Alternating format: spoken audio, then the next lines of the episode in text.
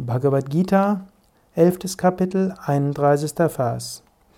Akyahi me ko bhavan ugrarupo namostute deva vara prasida vignatum ikchami bhavantam atyam nahi prachanami tava pravritim.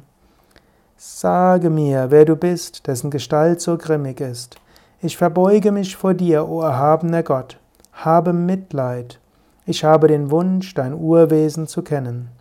Wahrlich, dein Wirken verstehe ich nicht. Arjuna hatte eine Vision. Arjuna hat Gott gesehen als die Seele des Universums. Arjuna hat den ganzen Körper des Universums als Gotteskörper gesehen. Arjuna hat gesehen, dass im Körper Gottes alles Mögliche einen Anfang und ein Ende hat. Und das hat das gesehen wie Feuer, wie Münder, wie Strahlen, wie Glanz, der auch versenkt. Daher, die Gestalt ist auch grimmig. Sie ist leuchtend, sie ist strahlend, sie ist aber auch grimmig. Und jetzt möchte er das wirklich verstehen und er möchte das Urwesen kennen. Wir können sagen, zunächst hat Arjuna im zehnten Kapitel und die Kapitel davor erklärt bekommen, was Gott ist. Krishna hat ihm das erläutert. Er hat ihm, man kann sagen, das intellektuell begreifbar gemacht, hat es mit vielen, vielen Beispielen gezeigt.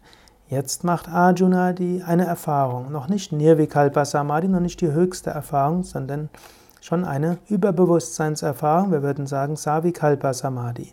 Und jetzt will er wieder verstehen, was habe ich überhaupt erfahren? Was ist das überhaupt? Bitte sag es mir, was soll das?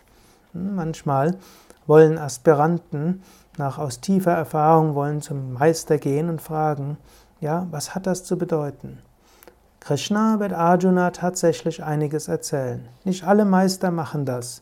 Ich habe ein paar Mal Same Vishnu Devananda, meinem Guru, meine Erfahrungen erzählen wollen. Und er hat hm, nicht viel antworten wollen. Er hat nur gesagt, sei dankbar und es ist Gnade, das war das eine Mal. Ein andermal hat er gesagt, hm, bleibe nicht dabei stecken, gehe weiter. Ein nächstes Mal hat er gesagt, ne, brauchst keine Angst haben, ist alles normal, geh weiter auf dem Weg, es wartet noch viel auf dich. So können wir manchmal unsere Erfahrungen tiefer verstehen, manchmal brauchen wir nur die Schriften nochmals zu lesen und finden dann erstaunlicherweise unsere Erfahrungen beschrieben. Letztlich, Menschen machen zwar nicht alle die gleichen Erfahrungen, aber jede wichtige Erfahrung, die ein Mensch schon gemacht hat, oder die ein Mensch macht, hat irgendjemand schon mal gemacht. Und jede spirituelle Erfahrung, mindestens in ihrer Art, ist schon mal in einer Schrift beschrieben worden. Die, wie es in der elften Kapitel der Bhagavad Gita ist, ist jetzt eine spezielle Weise der spirituellen Erfahrung. Es gibt natürlich noch viele andere.